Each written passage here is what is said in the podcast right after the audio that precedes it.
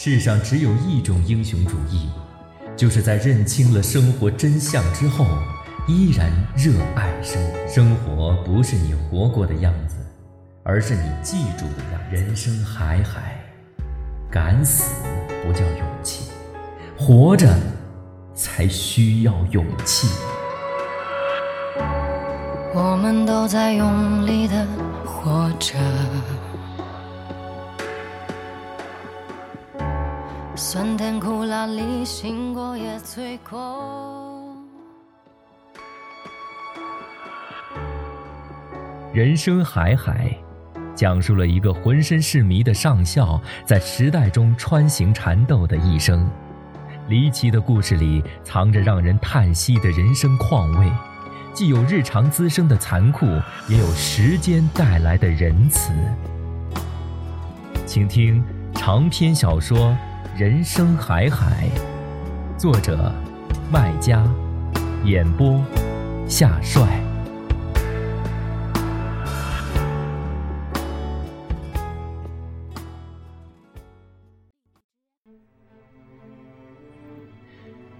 小瞎子被上校割掉了舌头，挑断了手筋，好在保住了性命。上校从此消失得无影无踪。每每想起上校逃跑前夜的情形，我便心惊肉跳，噩梦连连。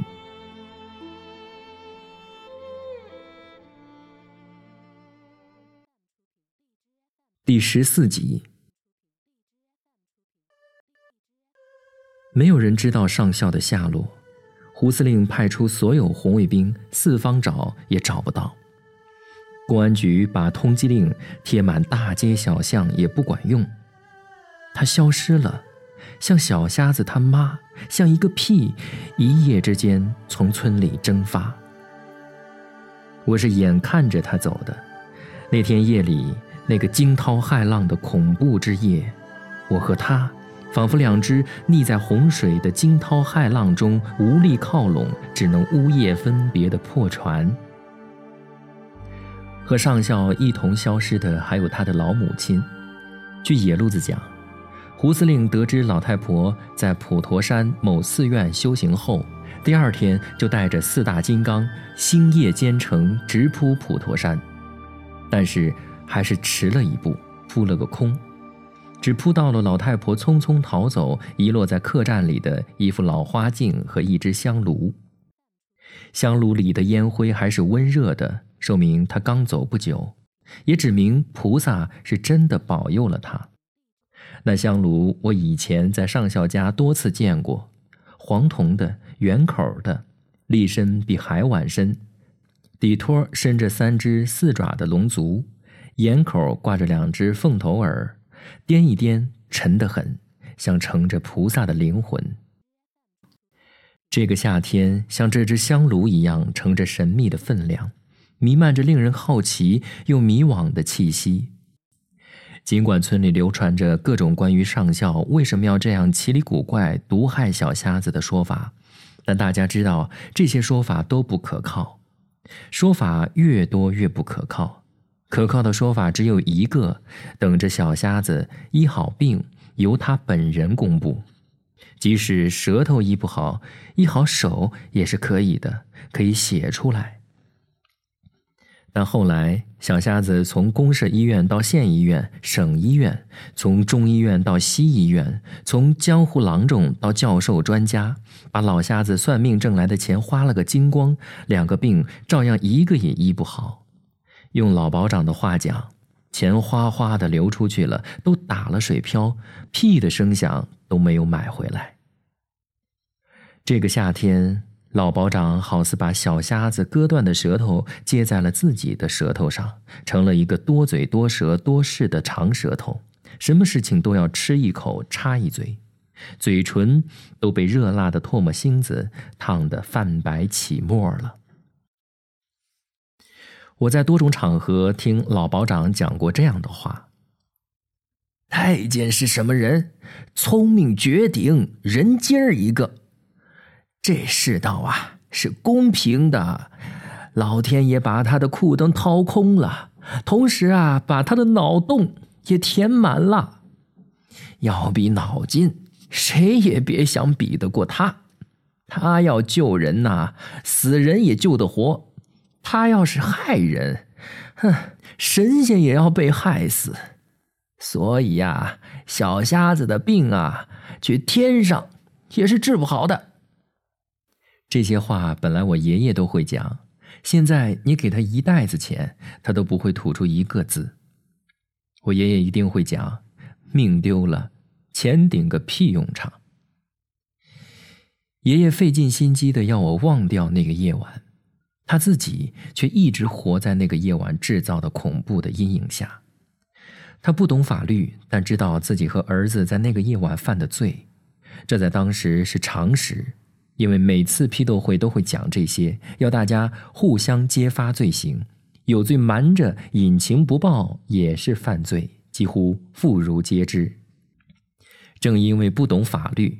法律的威严被爷爷无限的放大，压得他抬不起头，喘不了气，惊恐的要死。现在你要跟爷爷谈上校的事儿，没门儿，威胁利诱都没用。爷爷像小瞎子一样变成了哑巴，倒是老保长变成了大喇叭，时常在祠堂门口大谈上校和小瞎子的事儿。他经常大声的告诉问他的人：“切。”这还用问？不明摆着吗？太监这样害小瞎子，是要让他闭嘴，有屁不能放，有屎不能拉。小瞎子呀，一定掌握了太监什么见不得人的东西。如果这东西叫小瞎子传出来，太监铁定是没法活了，没脸皮活了。只有这种可能，他才会下如此的毒手，舌头手筋儿一起咔嚓。杀人灭口一样，太监呀不杀人，但是灭得了口，这就是太监高明的地方。他脑筋里啊有的都是这些高明。有一次老保长在这么讲的时候，爷爷正好也在场。老保长讲完，爷爷似乎很有感想，接着老保长的话讲：“是啊，老流氓。”历史上啊，杀人灭口的案例多了，所以还是什么都不知晓的好。老古话讲得好，箱子里存的钱是越多越好，心里呀存的事儿是越少越好。老保长问爷爷：“你箱子里存了多少钱？”切。哼，我呀，一没存钱，二没存事儿，三呢，只剩老命半截子，等着死。嘿，提到死啊，现在呀，排到第一的不是你，当然更不是我，我呀是无论如何都要排在你后面的，因为你呀。满肚肠的心思，心思多了，寿命就少了。这是阎罗王定的规矩，反不了的。现在排第一的，你知道是谁吗？你算一下，当然是太监嘛。他呀，犯罪逃跑，罪加一等。如果被公安捉回来，保准是要吃花生米的。五毛钱一粒，这是国家规定的规矩，你说是不是？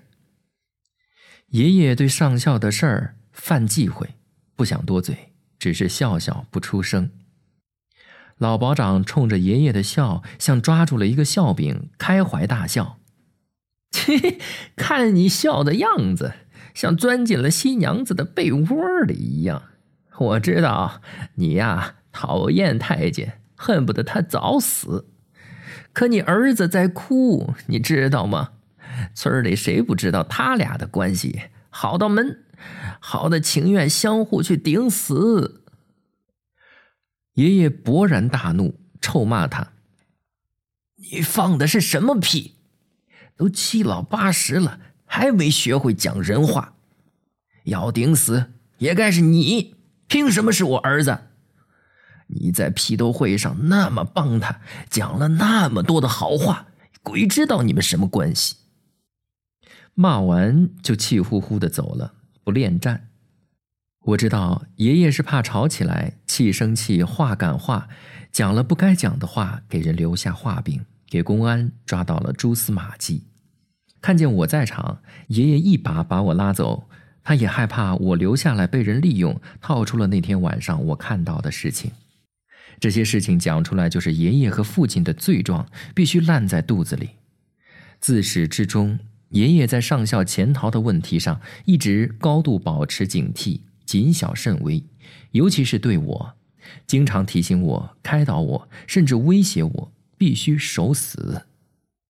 很长一段时间。爷爷每天晚上睡觉前都要对我讲同一句话：“这事儿啊，你要是守不住，我就喝农药死给你看。”害得我经常做噩梦，看见爷爷喝了农药，口吐白沫，翻白眼珠。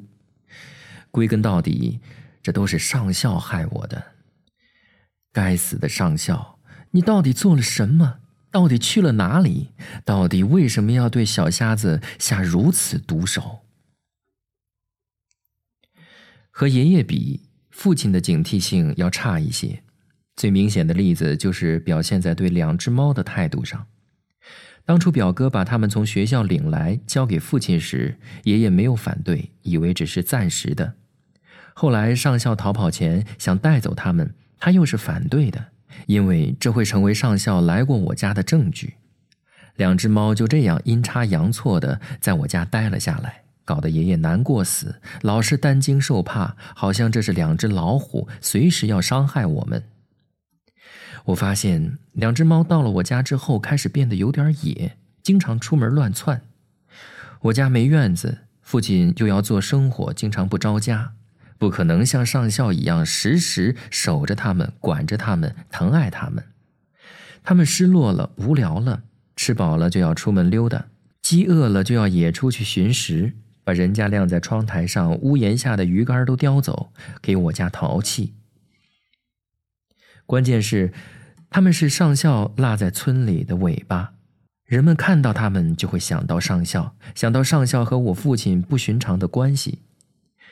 日复一日，爷爷忍无可忍，时常恨不得一脚踩死他们，用唾沫淹死他们，用铁锅蒸了他们。要不是父亲阻拦，我想两只猫一定早被爷爷弄死，喂狗吃了。为这个，父亲和爷爷经常闹矛盾、吵架。有一次吵得凶，爷爷发了狠，提着刀扬言要剁了他们。父亲一手护着白猫，一手护着黑猫，伸出脖子对爷爷讲。你要是要他们的命，先要走我的命。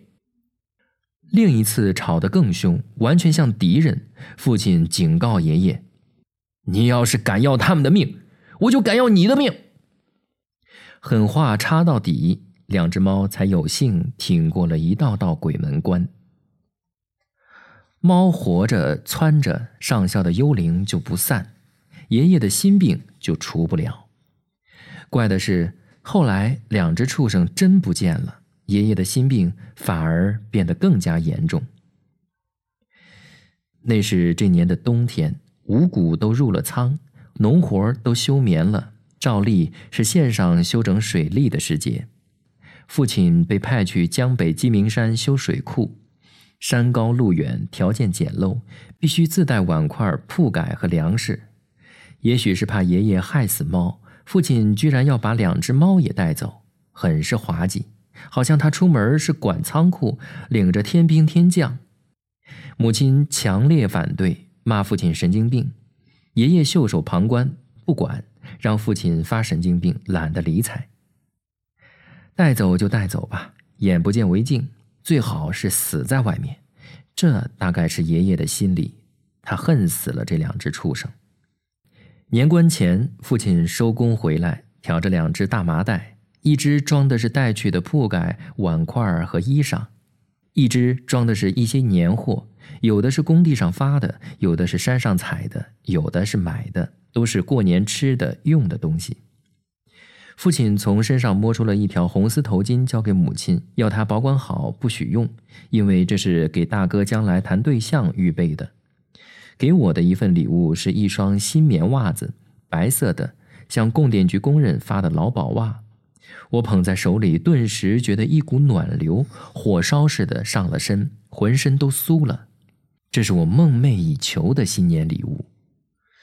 这么多的喜喜庆庆的东西，一副过新年的样子，我们陶醉在喜悦之中，都没有发现父亲少带了一样东西回来——两只猫。爷爷最先发现的，他责问父亲：“两只畜生呢？”你不是讨厌他们吗？我把他们煮了吃了。哼，你吃了我也不会吃他们的。说实话，两只畜生呢？去哪儿了？死了。死了？怎么死的？山上太冷，又没有东西吃，就生病了，然后就病死了。我以为爷爷会开心的打个总结，说死了好，或者早该死了。或者相应的话，总之应该是幸灾乐祸吧。但爷爷似乎给难住了，不知道讲什么好，犹豫了好久，才从牙缝里挤出了一句话：“哎呀，这是命，忘了他们吧。”声音幽弱，分明是同情的心理，安慰人的口气，让我觉得爷爷好奇怪的。春节过后，一天晚上，我在猪圈里给兔子喂叶草，这是我睡觉前必须做的事，这也是我读书附带的劳务。养好四只长毛兔，我的学费全靠它们洁白的长毛攒出来的，所以我每天下学都要割一篮的兔草，早晚各喂一次，年三十儿都免不掉。猪圈里没有电灯，一片黑，爷爷和父亲从屋里走出来，没注意到我。就在我眼皮子底下吵了起来。爷爷很气很凶，开口就对父亲吼：“你告诉我，那两只畜生到底去哪儿了？你凶什么呀？不是早同你讲过了，死了。呸！别自作聪明了，你以为我不知道？门旮旯里拉屎，总要天亮的。你知道什么？他们根本没死。”哪个鬼告诉你的？哎呀，你别管谁跟我讲的，你给我老实讲，他们到底去哪儿了？啊，你那天到底去哪儿了？什么那天？我都在山里，能去哪儿？哎呀，我真是想扇死你！都什么年纪了，你还靠撒谎过日子呀？啊，你讲啊，不讲是吧？啊？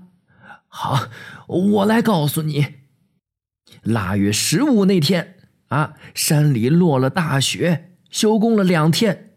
当天下午，你带着那两只畜生下了山，第二天中午才回去，畜生就不见了。你给我老实讲，那天你去了哪儿？你把猫带哪儿了？这不就对了？我早跟你讲了，山里太冷，没吃的，猫病了。我就想啊，下山找人给他们看病，顺便再买点吃的。结果呢，那两只猫啊，那天夜里就死了。死了我就找地方埋了。我总不可能带回去让他们吃吧？我可舍不得。嗯，真是这样？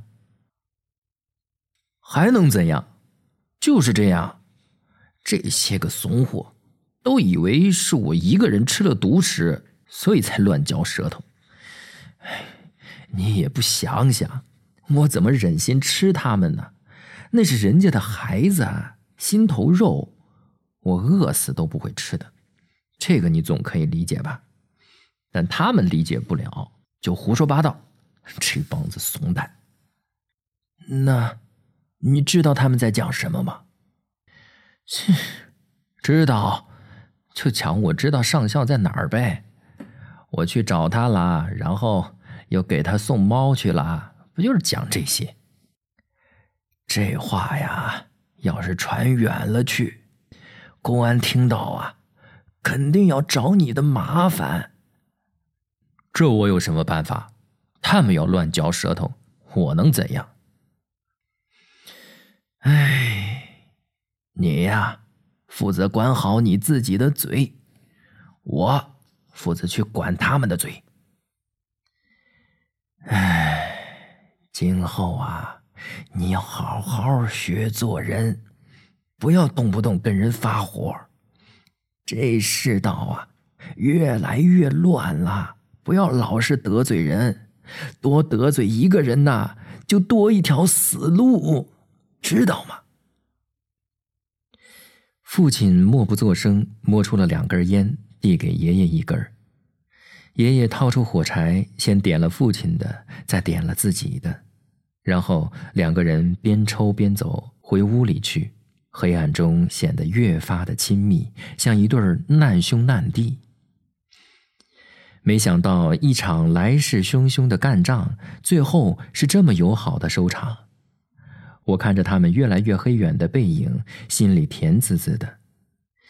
天依旧黑乎乎的，我心里却暖洋洋的亮堂，像爷爷划亮的火柴望在我心头。我不知道爷爷后来有没有找人做过工作，我只知道后来村里面确实有些关于上校和父亲的风声在暗地里吹。什么上校没有死啊，还活着？什么父亲知道他躲在哪里，还去看过他？等等。